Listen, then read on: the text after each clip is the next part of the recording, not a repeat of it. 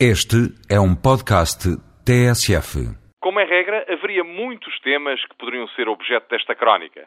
Poderíamos falar do SISI, o sistema aprovado por resolução do Conselho de Ministros que tem causado grande controvérsia pela circunstância de o Sr. Primeiro-Ministro aparecer a dirigir um grupo que tratará, em última análise, da articulação de informação e das matérias mais relevantes em termos de segurança do Estado. Poderíamos falar também do combate à corrupção, que ocupou um conjunto de especialistas ao longo de dois dias, que teve lugar na Assembleia da República, no qual também tive o gosto de participar. Por isso, e como sempre, temos a agenda cheia, ou como se diria em linguagem aeronáutica, em overbooking.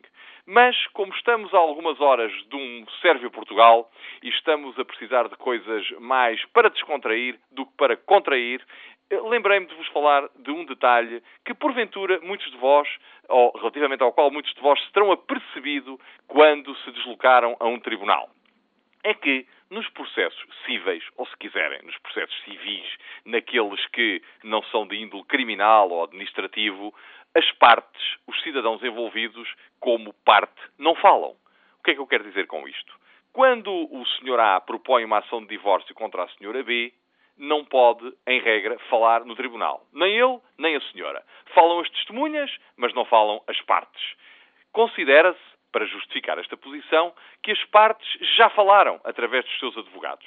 Comunicaram ao advogado quais as suas razões, no caso do Sr. A, por que motivo se pretende divorciar da Sra. B, isso foi escrito na petição inicial. A Sra. B, por seu turno, comunicou ao seu advogado por que razão acha que o seu marido não tem razão e acrescentou, se for o caso, que ela sim terá razões para se divorciar do Sr. A. Razões que também transmite ao seu advogado, que escreve na contestação respectiva. E por isso, o Sr. A e a Sra. B não falam no tribunal. Esta é a nossa regra processual civil.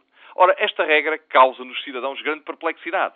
Muitas vezes, quando somos procurados pelas pessoas, elas dizem-nos, e o Sr. Doutor verá que eu no tribunal vou explicar isto tudo ao juiz e ficam absolutamente surpresas e estupefactas quando lhes dizemos: bom, mas é que o senhor não fala no tribunal.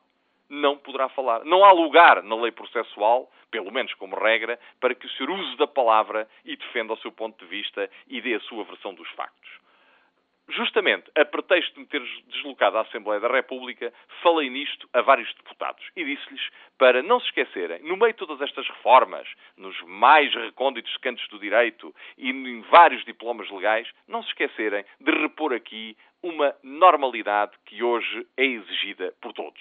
É deixarem as partes falar no tribunal. E eu creio que o juiz terá a distância e a objetividade suficiente para perceber que quem fala naquele momento é um interessado e para poder interpretar e utilizar as suas declarações com utilidade para o processo. Por isso, deixem falar as partes.